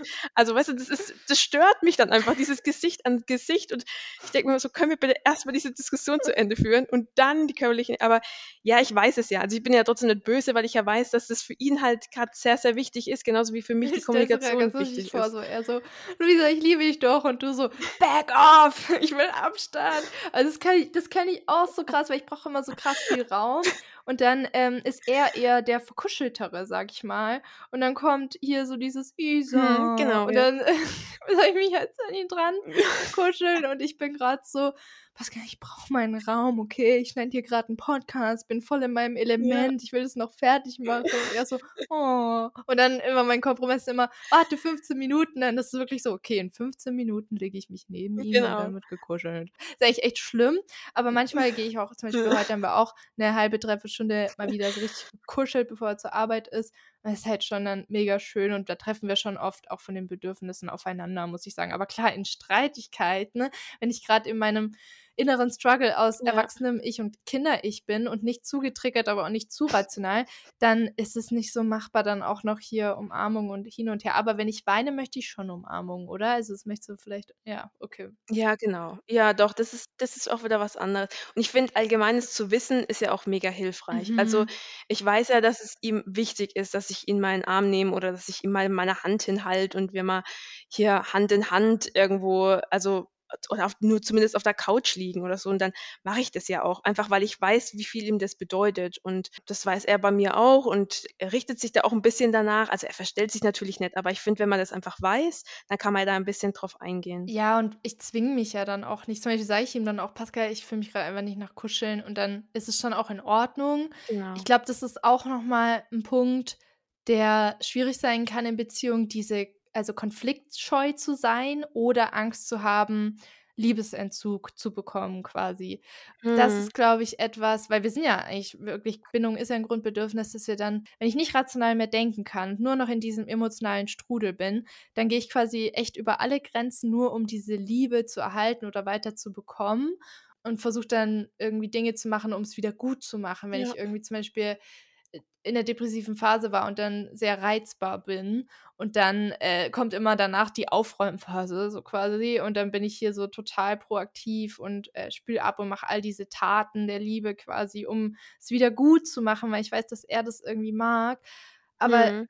da bin ich echt so mittlerweile, dass es auch nicht so ein Zwang dann sein soll. Nur dann habe ich auch wirklich schon so zu ihm auch wirklich gesagt, so, warum bestrafst du mich jetzt mit Liebesentzug oder nimmst es als Druckmittel, damit du dich durchsetzen kannst? Das ist nicht in Ordnung und es ist auch ja. keine Liebe dann in dem Sinne. Und dann fällt ihm das auch auf und dann ist es nochmal was ganz anderes, mhm. es auch anzusprechen, anstatt dann immer nur danach zu handeln und in diese zwangshaften äh, Verhaltensweisen zu rutschen. Also kennst du das auch von dir? Also ich weiß auf jeden Fall, dass es manchmal Situationen gibt, wo ich dann ja, sowas wie, ich bringe irgendwelche Argumente, die einfach gerade unpassend sind. Oder ich in irgendwelche Opferrollen schlüpfe, obwohl ich gerade nicht das Opfer bin.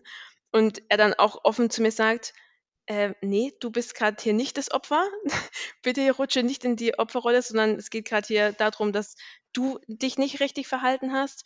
Und das ist natürlich, ja, ist halt auch wieder Kommunikation, ne? wenn der andere es dann offen und ehrlich in der Situation auch sagt. Ich finde, man muss schon auch mal ein bisschen schlucken. Also das klingt alles immer so einfach, so, ja, dann macht man das halt oder sagt es halt oder bekommt halt Mhm. Kritik ab.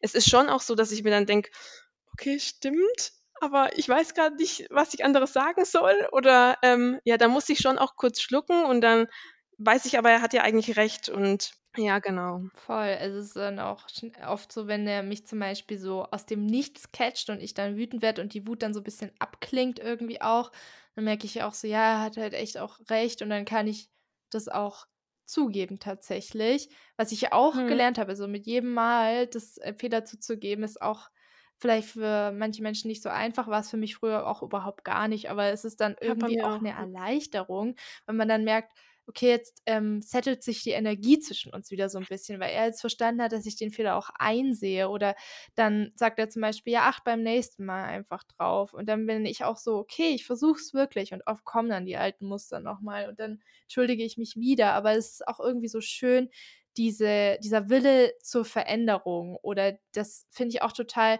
essenziell, weil im Endeffekt ist man halt einfach dann auch nicht nach 3 Jahren irgendwie noch dieselbe Person oder sogar nach einem Jahr. Und das ist dann oft dann so 'n Schock teilweise in der Beziehung. Nach zum Beispiel dem ersten Jahr, diesem wunderschönen Rosarote-Brille-Jahr, wenn dann zum Beispiel auch andere Teile von einem zur ja, zum Vorschein kommen. Deswegen ist es eigentlich so schön wie möglich also, oder so gut wie möglich wirklich so authentisch wie möglich von Anfang an zu sein, weil im Endeffekt ist es eh so, dass die andere Person das ja auch mitbekommt und auch diese ich in Anführungsstrichen unschönen Sachen sind ja halt 'n Teil Ja. von von einem als Ganzes. Dann, ja, war es halt auch so, dass er dann zum Beispiel gemerkt hat, als ich dann im Studium war, dass ich auch sehr ehrgeizig und verbissen sein kann und dann sehr Mhm. rational werde oder geplant oder strukturiert und er kannte nur die Hippie-Isa direkt nach Neuseeland, die total locker war und, Mhm. keine Ahnung, mit ihm zusammen geraucht und Party gemacht hat.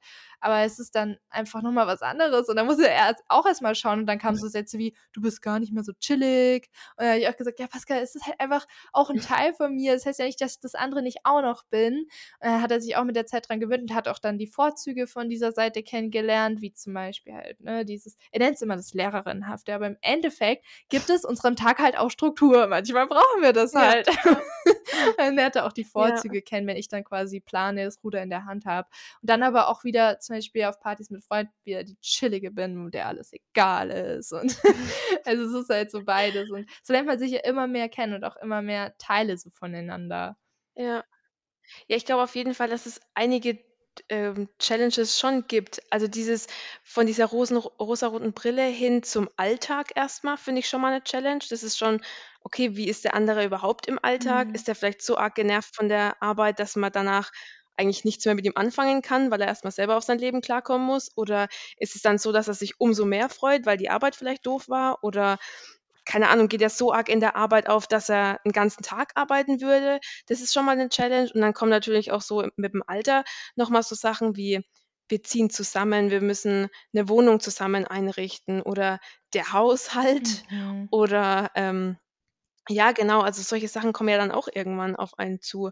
Das ist dann eigentlich so das, äh oder der Moment, wo man auch lernen kann, zum Beispiel mit den Dingen, die einen stören weil wenn man ja nicht zusammen wohnt, dann ist es ja immer so: „Okay, das hat mich jetzt genervt.“ Aber man ist ja dann so: „Okay, jetzt gehe ich nach Hause, tschau.“ Und dann, wenn man zusammen wohnt, kann man halt auch nicht mehr flüchten und dann ist es auch wichtig, diese Konfrontation in 'ne gesun in 'ner gesunden oder möglichst guten Art und Weise halt Mhm. einzugehen und dann ist diese Kommunikation eben auch da und so das meine ich auch mit diesen Teilen, die man dann noch so kennenlernt, die davor vielleicht nicht so da waren. Beispiel: Als wir in der Anfangsphase waren und ich noch nicht mit ihm zusammen gewohnt habe, war's oft so, dass er halt unglaublich hilfsbereit war und aktiv und das ist er immer noch, aber als wir dann zusammengezogen bin, habe ich zum Beispiel auch die faule Seite von ihm kennengelernt, die mir bis dahin noch nicht so bekannt war. Es kann natürlich dann erst mal so 'n so 'n Schock sein, so: „Okay, er kann auch das sein.“ Aber ich Mhm. glaube, auch mit der Zeit lernt man auch damit umzugehen. Also, ich glaube, man, äh, kommt vielleicht auch also, lieben würde ich's jetzt nicht nennen, aber ich kann es akzeptieren und das ist halt schon mal so dieses Schöne und das ist auch das, was was ich mal gehört habe, wo es hieß, in 'ner Partnerschaft geht's ja drum, auch 'n Team zu sein, so Genau, als ja. 2 Individuen, die ihr Leben teilen und im Endeffekt lernt man dann ja auch mit diesen Sachen umzugehen, sie zu akzeptieren, weil man ja den Mensch als Ganzen liebt und in der Partnerschaft ja dann zusammenlebt quasi oder halt agiert oder so ist einfach ist. Und da würde ich habe ich jetzt 'n äh, 'nen Quiz, 'ne Frage quasi, ähm, Genau. und zwar Also im Sinne von der bedingungslosen Liebe. Das ist ja immer so ein Konzept. Konzept will ich es jetzt nicht nennen. Es ist ja eigentlich so, dass wir zum Beispiel oft so aufwachsen mit dem Gefühl, oder ein paar von uns, wenn ich Leistung bringe, werde ich geliebt. Wenn ich mich so und so anziehe, bin ich beliebt oder werde geliebt, dass für viele ja noch gleichgesetzt äh, wird, war für mich damals auch so. Mhm. Oder ja, lauter solche Aspekte. Ich glaube, you get the point. Und dann dachte ich mir so, ja, wie ist es eigentlich? Was ist eigentlich so bedingungslose Liebe? Weil das ist, glaube ich, das, was wir uns doch irgendwie wünschen, so dieses bedingungslos geliebt zu werden. Also angenommen zum Beispiel, dein Verlobter hätte jetzt nicht diese Aspekte, die du an ihm schätzt, wie zum Beispiel hier eine strukturierte Art und Weise, mit dem Leben umzugehen, aber doch vielleicht auch hier ähm, so spontane Sachen, also einfach irgendwelche Beispiele habe ich jetzt genannt. Würdest du sagen, dass du ihn trotzdem einfach, weil er ist, also einfach weil er da ist, lieben würdest? Jetzt mal mhm. ab, unabhängig auch vom Aussehen oder so. Einfach so diesen Kern von ihm, vom Vibe her. Verstehst du, was ich meine? Also ich glaube, ja, äh, ich glaube, was ich auch selbst erstmal lernen musste, war dieses, es gibt nicht den perfekten Menschen. Mhm. Also das, das gibt's nicht. Es wird nicht irgend so ein Prinz auf einem Pferd hier angereit, äh, angeritten kommen. Und man muss halt, glaube ich, einfach mit den Fehlern in Anführungsstrichen, die man vielleicht selbst als Kritikpunkte sieht, da muss man halt einfach gucken, kann ich damit leben oder kann ich damit nicht leben. Also ich glaube, es gibt so, ja, natürlich gibt es so ein paar Punkte, da könnte ich nicht mitleben. Also ich glaube, ich bin jetzt definitiv niemand, der damit leben könnte, wenn, ja, wenn mein Freund ja, das sind so, wenn man nicht die gemeinsamen Ziele hat zum Beispiel, ich finde, das ist ein wichtiger Punkt. Ähm, wenn wir nicht die geme äh, gemeinsamen Ziele hätten, dann könnte ich da auf diese Beziehung nicht eingehen. Aber ich glaube, bedingungslose Liebe ist trotzdem möglich, obwohl der andere nicht perfekt ist vielleicht für einen. Ähm, aber perfekt gibt's ja auch einfach nicht. Und diesen Kern an sich, das ist ja ja, ich glaube, das ist dieses Wohlfühlen. Wenn du dich bei einer anderen Person ganz arg wohlfühlst und weißt, okay, ich bin hier irgendwie zu Hause, ganz egal, ob wir ja, im Urlaub sind oder wirklich bei uns zu Hause, sondern es ist einfach, das ist mein Ankerpunkt und mhm.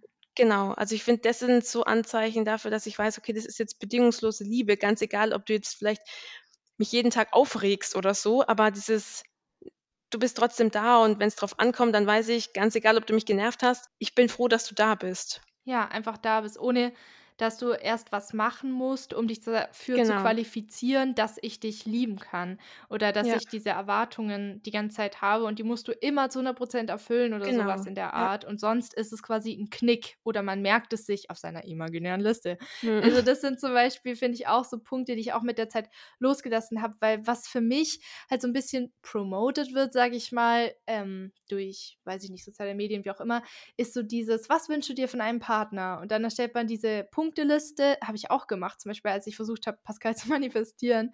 Und das soll dann möglicherweise irgendwie erfüllt sein. Aber im Endeffekt, um was es eigentlich beim Manifestieren auch geht, ist das Gefühl, das man mit der Person halt hat, einfach indem man zusammen ist. Einfach ja. zusammen Zeit verbringt. Einfach ohne, dass bestimmte Dinge gesagt werden müssen oder wie auch immer, dieses Grundgefühl. Und wenn das, glaube ich, genau. stimmt, das meine ich auch mit Vibe, dann ist es, glaube ich, am ehesten diese bedingungslose Liebe. Natürlich haben wir halt unseren Verstand und dann ist bedingungslose Liebe ein Punkt, der vielleicht nicht immer 24-7 aufrechterhalten werden kann, aber grundsätzlich vielleicht schon. Also so deep, deep down ist es so im Herzen dann schon so dieses dieser Grundvibe, dieses Gefühl, genau. das dann irgendwie da ist und, und stimmt. Ich glaube, da meinen wir so dasselbe und das merkt man ja auch. Und ja. jetzt hatte ich gerade noch einen Punkt, den ich jetzt vergessen habe. Ah ja, zum Beispiel in Filmen finde ich, fand ich es auch immer ein bisschen äh, ja, disturbing oder halt, wie sagt man, so ein bisschen verunsichernd, dass es oft so war, auch in zum Beispiel Disney-Filmen, so, sie sehen sich, dann verlieben sie sich, sie kennen sich gar nicht mal richtig, aber dann kämpfen sie füreinander und am Ende sind sie zusammen. Und ich dachte mir dann so, wie unrealistisch. Stell dir mal vor, die ziehen jetzt zusammen. Ja. Ich denke jetzt gerade an Ariel. ich weiß nicht. Stell dir mal vor, die ziehen dann so zusammen und dann merken sie so, oh, eigentlich passt es gar nicht und ich kenne ihn ja gar nicht. Und wer ist dieser Mensch? Aber vom Aussehen und vom Vibe her habe ich ihn lieben gelernt. Mhm. Also es ist dann manchmal so, oder auch dieses, bei äh, Twilight, bestes Beispiel, dieses, ich würde für dich sterben, du erfüllst mich, ohne dich bin ich nur zur Hälfte quasi da, du, du machst mich erst komplett, du machst mich erst zum Ganzen. Ich glaube, das ist auch nicht so gesund, weil dadurch können, glaube ich, so Co-Abhängigkeiten entstehen, weil im Endeffekt ja. ist man selber ein ganzer Mensch auch ähm, ohne die Person. Ich glaube, da können auch Verlustängste und das ist alles ganz, ganz krass werden oder genau, Eifersucht, ja. wenn du das Gefühl hast, du brauchst die andere Person, um überhaupt ja. atmen zu können. Wie stehst ja. du dazu oder was dazu deine Meinung? Also ich glaube schon, dass man sich so ergänzen kann, würde ich mal sagen. Es ist zum Beispiel so, dass ich immer jemand bin, der sich vielleicht mal ein bisschen schneller aufregt, würde ich sagen, oder halt mal, ich mhm. weiß auch nicht. Und ähm, ich brauche dann einfach jemanden halt auch an der Seite, an meiner Seite, der ruhig ist und der ähm, ja, mir seine ehrliche Meinung sagt und man sagt, hey Luisa, du übertreibst jetzt gerade einfach ein bisschen, komm mal wieder auf den Boden runter.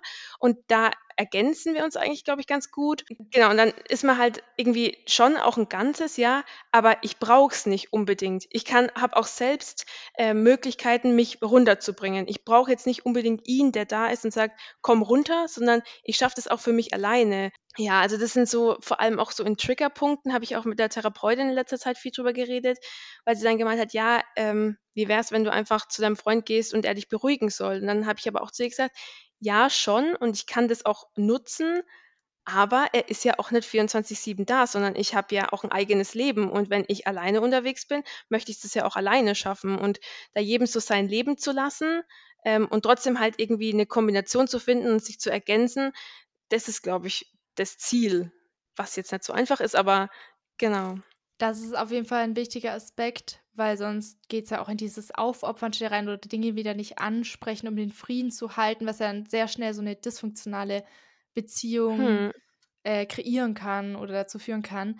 Wie ist es denn so im Allgemeinen? Weil es ist halt einfach, finde ich, nicht das Ziel, hier also das Ziel ist für mich immer Ehrlichkeit und Authentizität und es geht für mich drüber, ja. quasi immer glücklich zu sein und äh, friedlich miteinander zu sein. Also das ist für mich einfach viel, viel wichtiger, weil nur dann fühlt sich diese Beziehung auch real an und nicht irgendwie wie zwei Rollen, die man spielt, um halt hier das Bild einer tollen Partnerschaft zu erfüllen.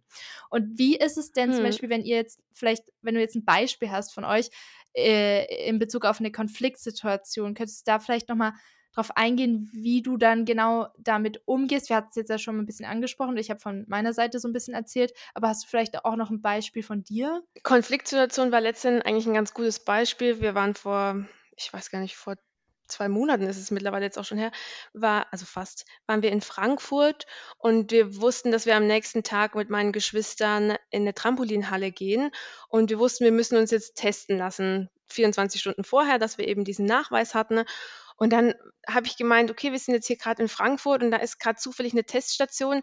Ich lasse mich da einfach schnell testen, dann ist es total easy morgen, wir können direkt zu dieser Trampolinhalle und so weiter.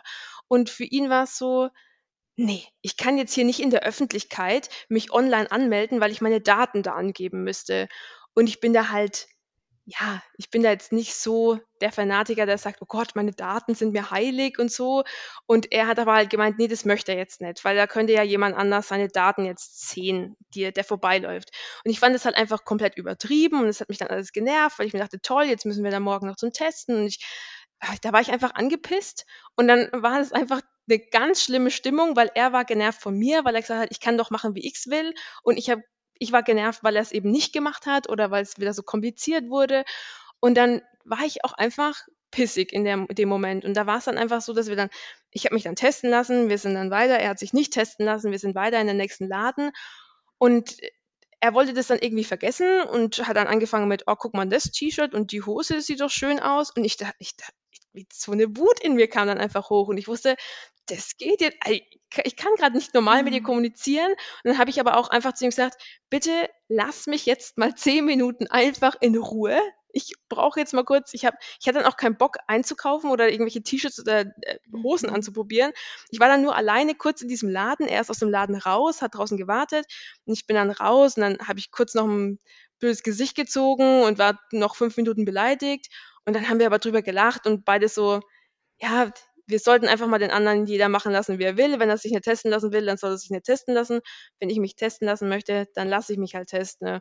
Und dann war es auch wieder in Ordnung für mich. Wir haben kurz noch drüber geredet, aber es war okay, ich hatte meine fünf Minuten, wo ich einfach mal kurz drüber nachdenken konnte, was hat mich daran gestört und dann ging es auch wieder. Finde ich irgendwie total schön, also dass es so, ähm, ich will es gar nicht so bewerten, aber ich habe es jetzt einfach gerade so auf die Allgemeinheit oder mich auch in meiner Beziehung bezogen, dass du dich, dass du weißt von dir, dass dieses sich rausleben halt hilft, um auch überhaupt drüber nachzudenken, dass du es auch kommuniziert hast und dann am Ende auch so dieses drüber lachen. Das finde ich auch immer am allerhilfreichsten. Und manchmal sind das Situationen, die einfach länger wo die Wut länger anhält, wo man dann erst spät auch drüber lachen kann oder vielleicht auch nie, ist ja auch in Ordnung. Aber bei so kleineren Situationen finde ich dieses Lachen am Ende immer sehr erleichternd.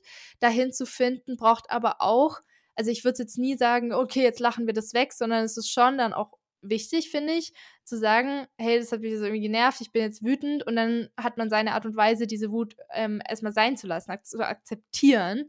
Also finde ich irgendwie einen schönen Umgang. Da ich, ist mir auch noch so eingefallen, was bei uns zum Beispiel so ein Punkt ist, ist, dass er halt von, also in seinem Familiensystem ist einfach aufgewachsen, dass es halt wichtig ist, was zum Beispiel andere auch denken, beziehungsweise ich bin ja auch so aufgewachsen, aber bei mir ist es einfach vom Charakter her anders, dass ich dann zum Beispiel, wir saßen so im Bus und dann habe ich irgendwie ganz laut über irgendwas Finanzielles geredet, was ich auf dem Konto habe oder so, weil ich einfach, also ich bin so das Gegenteil von deinem Freund, ich weiß nicht. Ja, ich ja eigentlich auch, also mir ist es auch, ich bin auch immer so ehrlich und sag auch immer alles und er behält es dann für sich und ich denke mir so, ist doch jetzt nicht so schlimm. Also ja. dir wird keiner jetzt dich bestehlen oder so. Also ja, vielleicht bin ich auch zu naiv. Also ja. Ich stelle genau. mir so vor, wie irgendwer im Bus sitzt und dann so guckt und dann so, oh, der hat so viel auf dem Konto, ich brauche seine Kreditkarte jetzt sofort. Und dann so Strategien. Ja, aber das ist natürlich, klar, ich würde es jetzt nicht empfehlen, aber ich war da halt irgendwie so drin und dann war er so genervt, dass ich so laut über so ein privates Thema reden muss und richtig sauer. Und ich bin dann gleich so, du akzeptierst mich nicht so wie ich bin.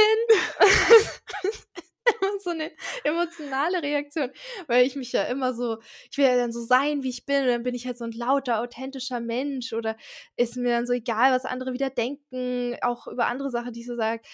Und das ist dann manchmal so ein Punkt, wo ich dann schon versuche, auch auf ihn Rücksicht zu nehmen und gleichzeitig ja, dann aber auch nicht persönlich betroffen sein, dass ich dann gleich drauf hm. schließe und übertreibe, so, oh, ich kann der Beziehung nicht sein, wer ich bin und ich kann nicht authentisch sein, ist natürlich dann auch übertrieben. Also ich glaube, das mit diesem nicht so reinsteigern, ähm, lernt man auch mit der Zeit und da äh, kann man auch reflektiert bekommen von der, von dem Partner oder Partnerin, hey, äh, hier ist gerade ein bisschen bisschen groß, du machst gerade aus dem möglichen Elefanten. Jetzt ähm, bleiben wir mal hier am Boden der Tatsachen. Genau, aber danke für das Beispiel auf jeden Fall. Es ist ähm, Finde ja. ich immer wichtig, diese Beispiele, kann man es nochmal ein bisschen besser verstehen. Finde ich ja auch, auch bei ja. jedem was anderes. Und ähm, jetzt habe ich noch zwei Fragen. Also die erste ist, was so deine Ängste im Leben sind oder wie du im Allgemeinen mit, äh, im Allgemeinen mit dem Thema Angst umgehst, weil wir hatten es jetzt von Wut und Trauer, aber wie ist es bei der Angst? Also Ängste allgemein sind bei mir, glaube ich, sehr arg Zukunftsängste und Versagensängste. Ich habe halt einfach zwei große Ziele in meinem Leben und das ist, dass ich irgendwann mal ein Haus bauen werde und dass ich Mama werde. Und besonders im Moment ist es, finde ich, sehr schwierig, wenn man irgendwo, vor allem in der Öffentlichkeit, sagt, dass man ein Haus bauen möchte, weil dann alle so was, du kannst doch jetzt kein Haus bauen und dieser Rohstoffmangel und alles wird teurer und wenn, dann musst du es kaufen oder umbauen oder wie auch immer. Und ich möchte es aber halt einfach selbst bauen, weil es halt mein Traum ist. Und es ist aber halt schwierig, wenn ich sowieso schon selbst ja, Zweifel habe oder Angst habe, dass ich das hinbekomme oder dass das wirklich für mich irgendwann möglich sein wird und dann von außen noch Kommentare kommen, so von wegen, ja, das ist total unrealistisch und wie auch immer. Also das sind so, ja, Zukunfts- und Versagensängste bei mir. Ähm, was mir hilft, ist, glaube ich, ähm, der Gedanke, dass es das Schicksal gibt. Also ich glaube da stark dran. Ich habe ja auch mein Tattoo mit dem Fear No Fate und das ist was, das erinnert mich einfach immer wieder. Und immer wenn irgendwelche Dinge passieren, die mir gerade sehr wehtun oder die gerade sehr schmerzhaft für mich sind oder wo ich einfach gerade nicht verstehe, warum jetzt genau ich das durchleben muss, dann schaue ich das auch wirklich bewusst an und denke mir, du glaubst daran, Isa, und das ist dein, dein Motto irgendwie auch und das das hat schon immer gestimmt und zu Erfahrungen, wenn man es natürlich dann durchgemacht hat und wusste, okay, stimmt, später wusste ich dann, warum das so war, warum ich eine Trennung durchgemacht habe zum Beispiel oder wo man da im ersten Moment denkt, oh Gott, warum jetzt ich? Und der Typ ist doch eigentlich hier das Ultimatum und ähm, ja, und jetzt denke ich mir halt, puh, also zum Glück ist es auseinandergegangen. Also der Gedanke und diese Erfahrungen, die ich da gesammelt habe, das sind halt einfach so Sachen, wo mhm. ich weiß, okay, das stimmt und da glaube ich dran und das hilft mir dann einfach. Hilft ja auch dann voll, um Dinge loszulassen. Zum Beispiel auch sowas mhm. wie ähm, eine Essstörungserfahrung oder so Leiterfahrungen, da dann auch vergeben zu können, sich selber oder so, um, um einfach auch mehr so zu sehen, in welche, wo, wohin es einen auch gebracht hat. Und in der Regel kann man diese Schmerzsituation ja auch wirklich nutzen für dieses Wachstum. Und dann sieht man das so rückblickend, was sich daraus eigentlich entwickelt hat und kann das Ganze dann auch nicht mehr so als großen Leitpunkt sehen, der einen jetzt komplett aus dem Leben geworfen hat, was ja schon auch irgendwie in dem Moment auf jeden Fall so ist und absolut berechtigt darüber ja, dann traurig ja. zu sein oder wütend oder frustriert also ja klar, man, und ich will auch nicht sagen, man kann jetzt jedes Leid schönreden, überhaupt nicht. Trotzdem kann es vielleicht für einen selber hilfreich sein, im Loslassens- und Vergebensprozess sich daran zu erinnern oder so diese Kettenreaktionen für sich vielleicht auch zu analysieren oder festzustellen. Genau, ja. Also, ich finde, da ist einmal das Schicksal also, an Schicksal zu glauben und da fest dran zu halten, ist so ein Punkt. Aber was auch noch mir immer hilft, ist zu wissen, die Zeit vergeht trotzdem. Mhm. Es fühlt sich vielleicht so an, als würde hier gerade meine ganze Welt zusammenbrechen und mein Boden unter mir, der ist geht weg und ich fall und weiß gar nicht, wohin mit mir. Und ich weiß aber, dass die Zeit vergeht. Also, die Uhr geht ja immer weiter und zu wissen: „Okay, keine Ahnung, in einem halben Jahr oder vielleicht sogar in drei Monaten sitze ich da und weiß vielleicht schon, warum das passiert ist. Und es ist einfach nur, nur in Anführungsstrichen, das ist jetzt einfach gesagt, in solchen Situationen ist es natürlich echt schlimm. Ähm, es ist eine Frage der Geduld. Ich muss Geduld haben, bis ich weiß, warum das jetzt passiert ist oder ja, was mich das gelehrt hat oder wie ich mich auch einfach dadurch entwickeln konnte, was mir das, wie mir das geholfen hat vielleicht auch. Und das ähm, betont ja auch wieder voll, diesen Aspekt, weil du jetzt das mit der Zeit genannt hast, ist ja dann so eine Konstante, auf die du dich verlassen kannst, ist ja genau. auch wieder zum Beispiel dann man selber. Also wir bleiben ja dann wir und je besser die Beziehung zu uns ist, die, die ist auf jeden Fall sicher und die haben wir halt immer und die können wir auch beeinflussen. Deshalb lohnt es sich auch daran zu arbeiten, weil egal was passiert, okay, außer man stirbt, aber man hat sich selber und, ja.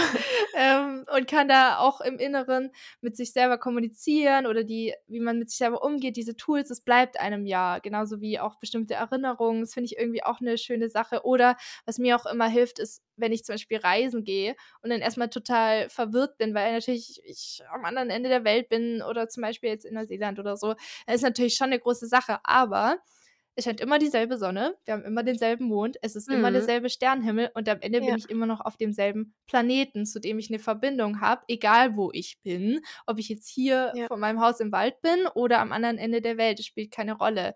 Und das finde ich irgendwie auch so was Haltgebendes und so was Sicherheitsgebendes, was auch Reisen angeht oder Veränderungen generell. Und ich nehme ja mich mit. Ich habe ja mich. Ich habe dieselben ja, Augen, wie du gesagt hast. Ähm, Augen ist auch so ein Ding, das bleibt immer gleich. Wie, wie cool. Ich auch auch dran gedacht, stell dir mal vor, du bist Oma, du schaust dich im Spiegel an und du hast immer noch diese Augen einfach. Mhm. Es bleibt. Ja. Das ist ja. so krass. Also, ja. ich, nee, außer, ja, man verliert die Augen. Aber ich glaube, das passiert nicht so oft zum Glück. Ja, ja und dann äh, habe ich noch eine Frage. Und zwar, ähm, was wäre eine Sache oder mehrere Sachen, die du gerne an der Welt ändern würdest, wenn du könntest? Also ich glaube, zwei große Punkte wären bei mir auf jeden Fall Gerechtigkeit und Chancengleichheit. Ähm, ganz einfaches Beispiel war da auch letztens, wo wir in Frankfurt waren. Ich finde diese Spanne zwischen äh, Menschen, die mit einem Porsche an Obdachlosen vorbeifahren, was wahrscheinlich ihr Drittauto ist, und der Obdachlose hat hier nicht mal wirklich Nahrung oder so. Also ist jetzt Extremfall natürlich, aber diese, diese Spanne, die finde ich einfach so unfair und schade. Warum haben wir nicht alle die gleichen Chancen oder die gleichen Ausgangspunkte oder ja, auch sowas wie dieses Gehalt, dass da immer jemand denkt, er wäre besser, nur weil er mehr Geld hat oder sowas. Also das ist so ein Punkt für mich, wo ich wirklich schade finde, warum manche Menschen so extrem viel mehr kämpfen müssen als andere. Das würde ich mir irgendwie das wäre so ein Wunsch einfach von mir, dass es da mal ein bisschen mehr Chancengleichheit und Gerechtigkeit gibt.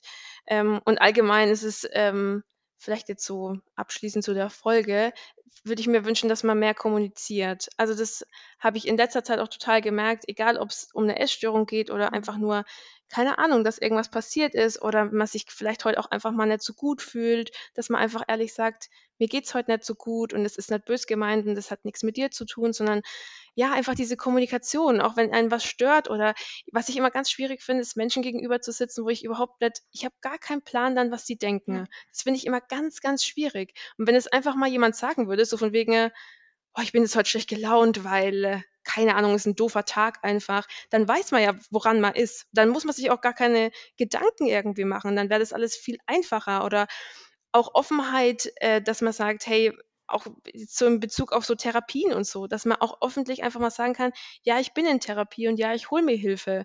Was daran ist schlimm? Also das würde ich mir einfach wünschen, dass man da einfach ja offener ist und kommuniziert und ehrlich ist. Im Gegenteil, es ist ja auch wie, wenn man jetzt eine Massage bekommt, so, da sagt man ja auch, ach, wie schön, lässt es dir gut gehen. Ist ja mit Therapie auch genau. so, ach, wie schön, du kümmerst dich um dich. Also das wäre zum Beispiel ja. echt wünschenswert. Ich finde es interessant, die meisten Antworten auf die Frage sind immer so in Richtung wieder zusammenfinden als Menschen.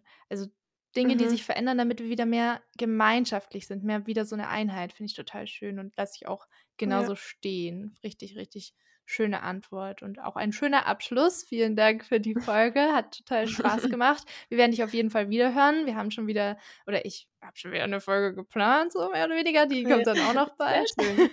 genau. Ähm, ja. Dein Instagram haben wir schon erwähnt. It's Isas Diary. Da findet man dich. Und ja, genau, das ist so die, die Sache, die ich noch erwähnen wollte. Kommt auch in die Show Notes. Und damit danke, dass du hier warst. Vielen, vielen Dank für die Einladung. Es war sehr, sehr schön, mit dir zu quatschen. So, das war das Interview mit der Isa, beziehungsweise Luisa, also die andere Isa, ihr wisst schon. Ja, ich hoffe, es hat euch gut getan, gefallen oder auch vielleicht euch mal ein bisschen zum Lächeln gebracht sogar. Das würde mich freuen. Ja, ich fand die Aufteilung ganz gut. Erste halbe Stunde so mehr auch ihre Geschichte, Essstörungsthemen und dann die andere halbe Stunde ging es halt wirklich primär um Beziehungen, Learnings, Konflikte und all das einfach ja, ein unglaublich spannendes Thema, wie ich finde, auch diese Dynamiken zwischen Menschen. In dem Sinne wünsche ich euch jetzt noch eine gute Zeit, bis wir uns dann wieder hören und ein herzliches Namaste bis dahin. Alles, alles Liebe, eure Isa.